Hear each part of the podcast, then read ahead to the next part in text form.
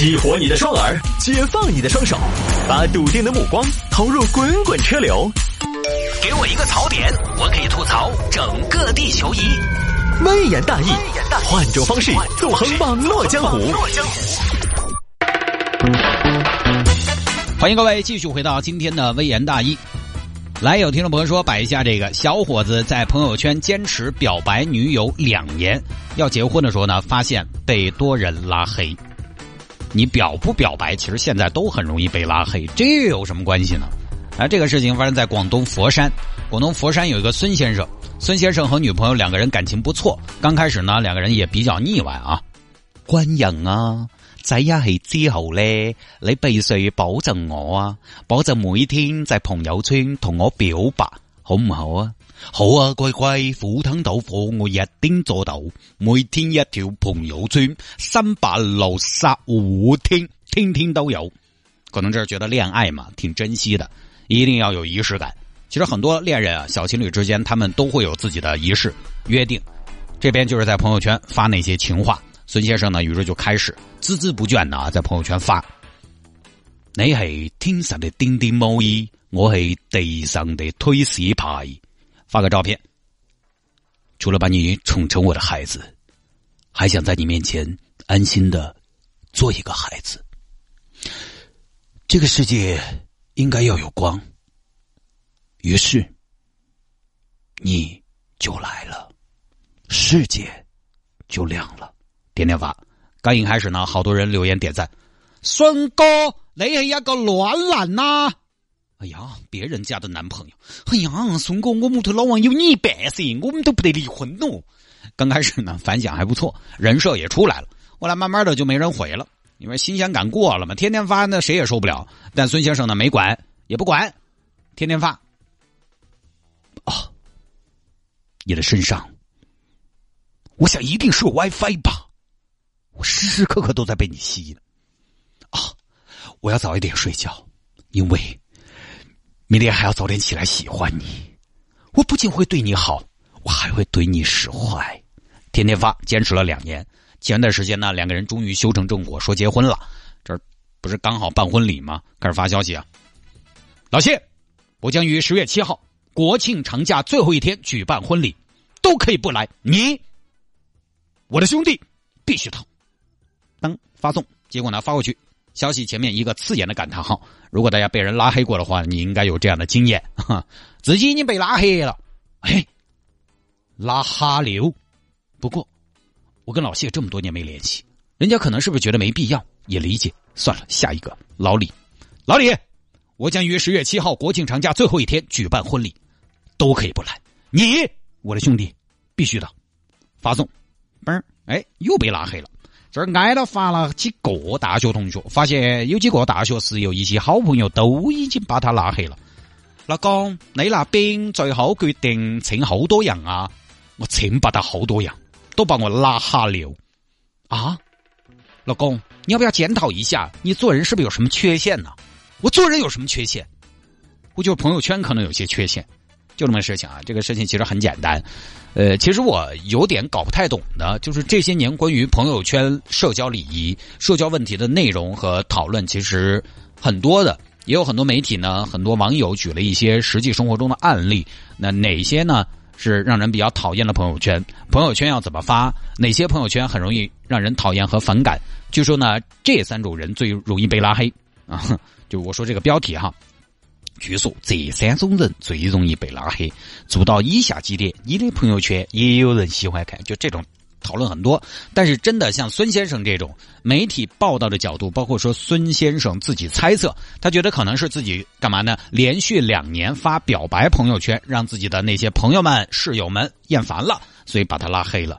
我其实觉得这个事情如果为真，那朋友们也太不懂得变通了吧？你不喜欢看他的朋友圈？那你就不看他的朋友圈就好了嘛？你可以单独不看他的朋友圈呢？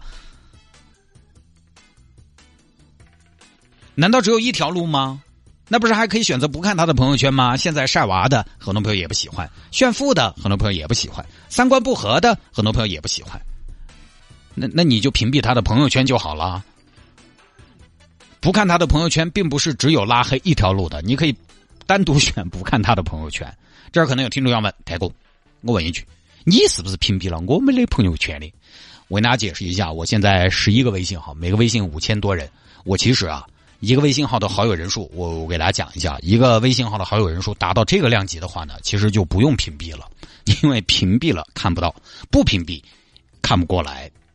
你屏蔽下去点一下，我不是多事，所以有些朋友在朋友圈发那种必须让我看到的，他会怎么样呢？他会发了朋友圈之后艾特我一下，这种我就能看到。好，说回来，如果是真的朋友，如果是真正的好朋友，大家其实会屏蔽掉生活中的那些不契合、不认同的地方，我们把它屏蔽掉就好了呀。我们不要在这个方面产生交集就可以了。为什么非要拉黑呢？所以啊，其实。孙先生猜测说，是因为自己发朋友圈被大家拉黑。我觉得，实际上呢，拉黑的最关键还是关系弱。孙先生给这些把他拉黑的朋友，他不算是强连接的关系，也就是无论曾经大家怎么好，怎么的狐朋狗友、狗连当，但是现在关系一般。真正的朋友哪会因为这些小事情被拉黑嘛？因为是弱关系、弱连接，所以他曾经的朋友连他在朋友圈表白都没有办法容忍。朋友圈，朋友圈，其实朋友圈好不容易大家有个自己的一亩三分地，我们真的连自己想说的都不能说，连自己想表达的都不想表达吗？当然，反过来，孙先生这边也是，你表白表白，表白那个事情嘞，两个人的事情，其实挺私密的，你就分个组嘛，也不是很麻烦的一件事情。你像我，我就非常坦荡，跟我的同事们都说了。这个各位，我也没有别的意思，也不是针对谁。在座的各位，你们都被我屏蔽了。我们同事很多时候知道我的消息是从哪儿呢？是从听众那儿听说的。哼，好像说，哎，你把同事屏蔽了，你不像话，你这跟大家疏远了。但是我就跟他们说，我说就是因为我特别在乎你们，才屏蔽你们的。我是什么呢？同事、家人全部屏蔽，因为我怕万一发的话不合适，我的观点伤害到他们了。我怕自己有一丝的骄傲、沮丧、消极或者广告会打扰到他们。所以干脆全部屏蔽，但我不会去屏蔽一个普通的听众朋友。当然，我也在乎听众朋友们的感受，但是我没有办法照顾每一个听众朋友的感受。我的家人和同事朋友他们是稳定的，但是听众朋友这个时候来来去去，有的说啊一言不合我不屏蔽你们，你们都会屏蔽我。其实就是因为我的家人同事他们永远不会拉黑我，所以我才屏蔽他们。这是我自己的逻辑。我也大大方方的啊！我跟我爸两个人，好像我们俩是互为屏蔽。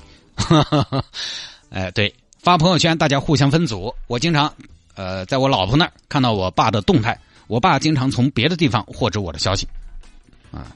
但我不知道我爸在我的微信号里边有没有卧底啊马甲。大家可能觉得哇，这个家庭好奇怪。哎，每个人每个家庭，他真的他跟周围人相处是不一样的。所以其实这个事情啊，孙先生和朋友之间都是能变通的。朋友圈怎么发，哪些能发，哪些不能发，真的不算是问题，都可以操作的，哪有那么大的烦恼？但是大家都没有变通，最终孙先生被拉黑，其实还是因为大家关系一般，而不是因为要坚持表白。